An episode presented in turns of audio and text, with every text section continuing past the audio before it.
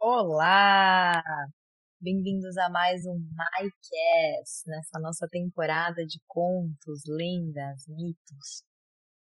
Hoje a gente vai conhecer alguns mitos e muitos aprendizados numa única história. Hoje a gente vai conhecer o primeiro avatar de Vishnu. Então, quem é Vishnu? Vishnu é uma das principais divindades do hinduísmo, ele é o preservador da Trimurti, que é a trindade hindu, que é Brahma, o criador, Vishnu, o conservador, e Shiva, o destruidor. Aqui cabe um parênteses, lembrando que o hinduísmo ele é visto como politeísta, mas existe Brahman, existe um criador, o Criador do universo, a energia criadora sem forma. E existem muitas representações do divino. Então, Vishnu é aquele que conserva o universo. Então, sempre que o universo está em desequilíbrio do Dharma, está em desequilíbrio da verdade, vem um avatar de Vishnu numa forma animal, ou até mesmo humana. Então, avatar é aquele que desce. Então, é aquela representação de Vishnu que vem para conservar a harmonia do todo.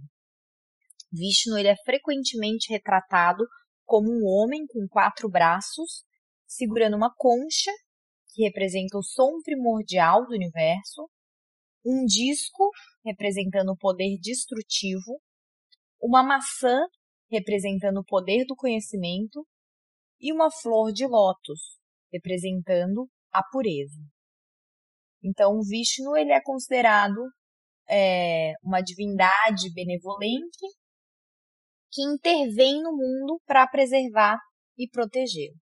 Ele tem dez avatares, que são as formas terrenas que ele já assumiu para restaurar essa ordem cósmica, que é Matsya, que é o que a gente vai ver hoje, o peixe, Kurma, a tartaruga, Varaha, o javali, Narasimha, o homem-leão, Vamana, o anão, Parashurama, que é o guerreiro com machado, Rama, o herói do Ramayana, Krishna, o herói do Mahabharata, Buda, o fundador do budismo, e Kalki, que é o que ainda está por vir, que é um cavaleiro branco. A história de Matsya, Matsya é uma das mais antigas narrativas da mitologia hindu. Ela é contada em vários textos, como o Mahabharata, os Puranas, o Bhagavata Purana. E a lenda começa com um grande dilúvio que ameaçava destruir toda a vida na Terra. Para salvar a humanidade, Vishnu decidiu assumir a forma de um peixe e alertou o sábio Manu sobre essa iminente catástrofe. Então Vishnu apareceu para Manu enquanto ele estava meditando às margens do rio.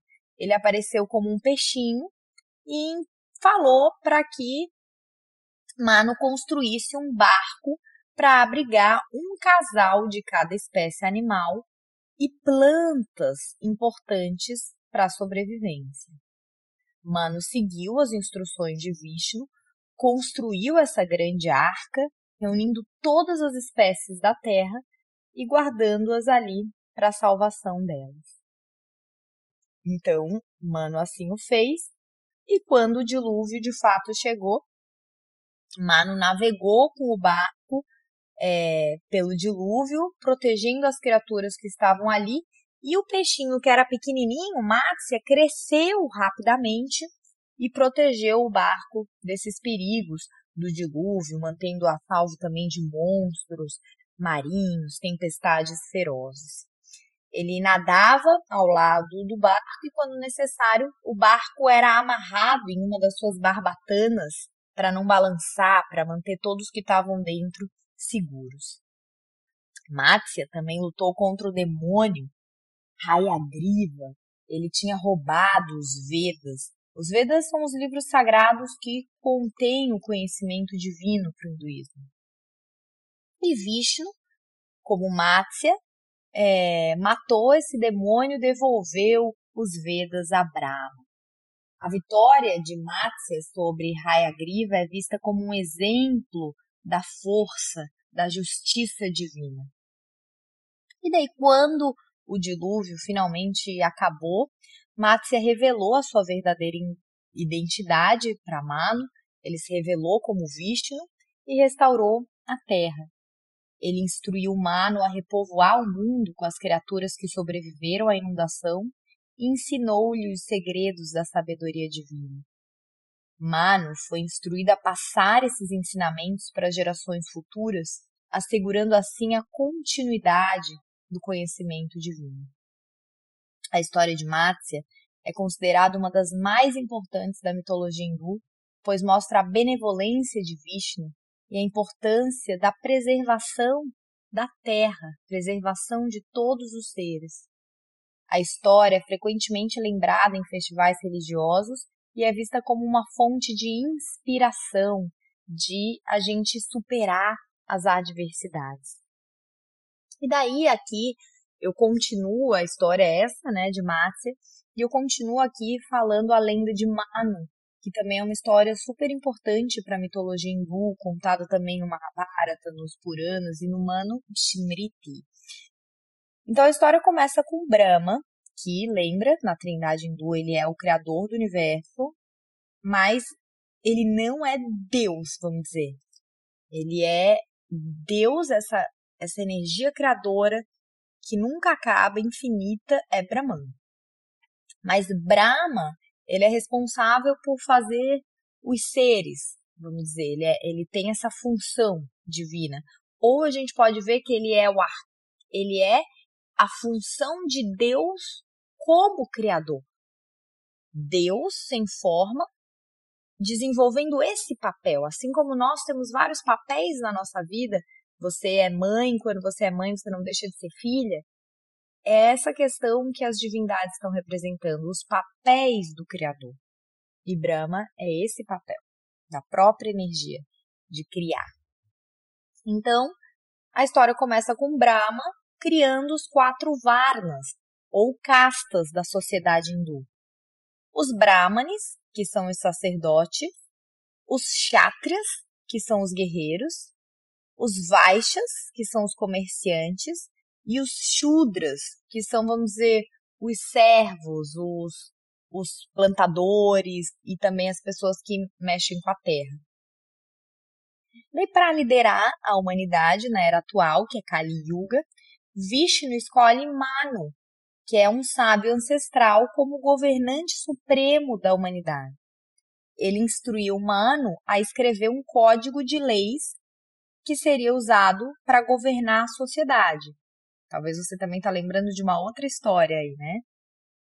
Então essas leis ficaram conhecidas como Manu Smriti e se tornaram uma importante referência para a vida social e religiosa dos hindus. Uma curiosidade aqui é, sobre os, os Varnas, que são as castas, a gente vê de uma forma muito triste mas na mitologia fica até bonito. Porque Brahma, quando criou o mundo, ele sentiu a necessidade de dividir as pessoas em grupos de acordo com as suas habilidades. Então, nossa, tem pessoas que gostam de ensinar. Tem pessoas que são professores é, natos. Então, essas pessoas vão ser os Brahmanes.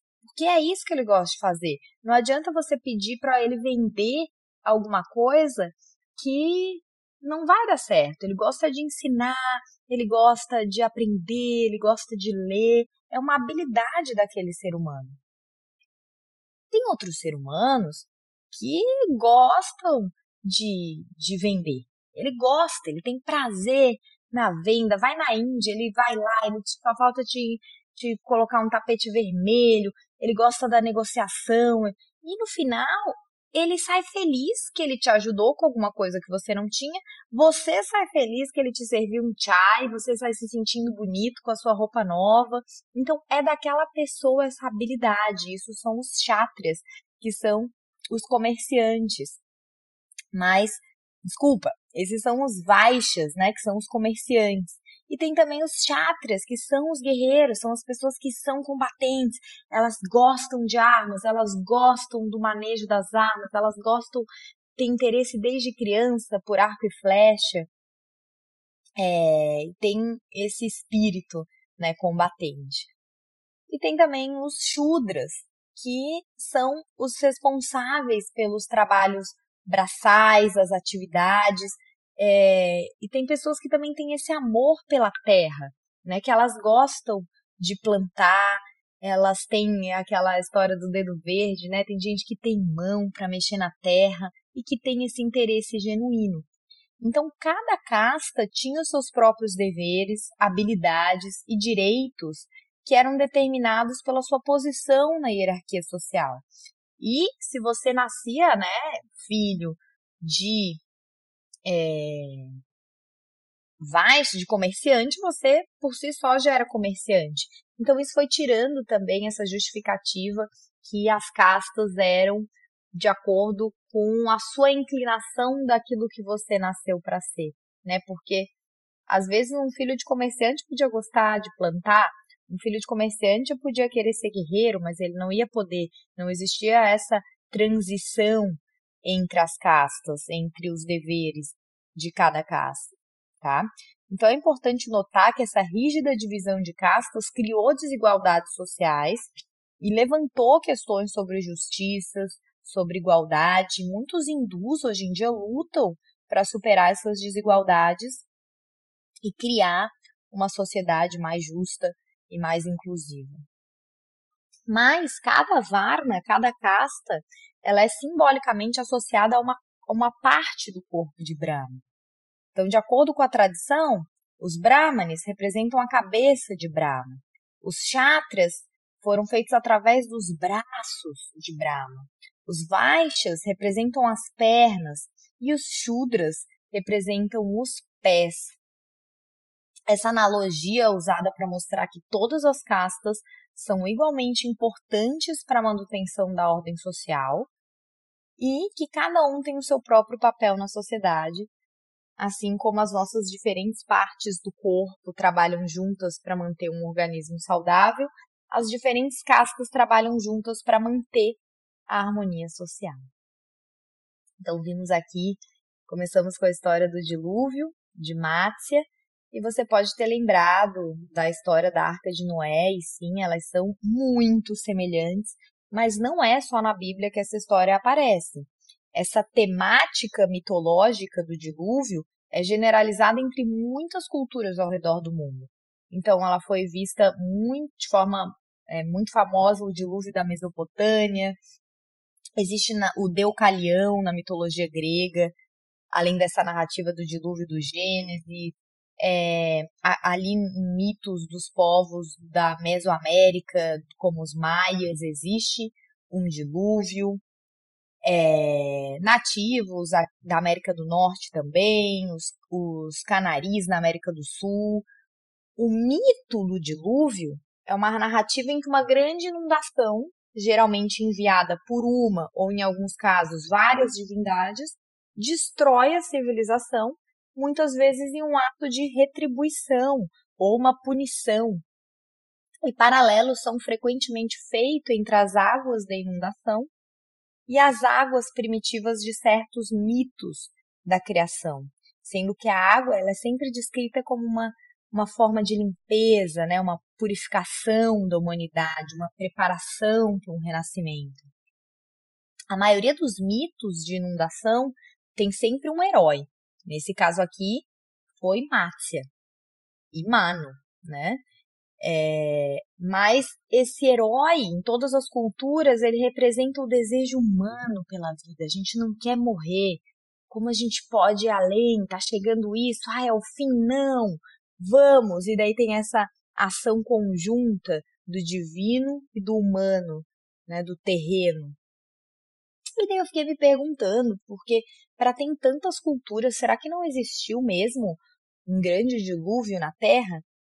Mas um dilúvio global ele é inconsistente com a nossa geologia e a distribuição global do planeta e das espécies. Daí, entre as hipóteses sobre uma inundação real, pode ser o aumento do nível do mar depois do fim da era do gelo, né? Essa é uma hipótese. E a outra hipótese, vai que caiu um meteoro, né? E, e eu fui pesquisar sobre isso e tem, caiu um meteoro no Oceano Índico em torno de 3 mil antes de Cristo, que gerou um tsunami gigante que, assim, inundou muitas terras costeiras. Então, naquela época, né, surgiram vários mitos, porque em diferentes lugares, como Mesopotâmia, como é, a descrita no Gênesis, da Arca de Noé, e como essa descrita nos Puranas. É, escavações no Iraque, que é onde hoje em dia fica né, o local da antiga Mesopotâmia, revelaram evidências de inundações localizadas ali e que várias outras cidades sumérias sofreram inundações. Então, essa foi uma curiosidade que eu quis trazer para vocês, porque vocês podem ter tido também. Mas, é, agora, evidências históricas, científicas à parte, fiquemos com a beleza e os ricos ensinamentos da mitologia. E até o próximo episódio sobre Kurma.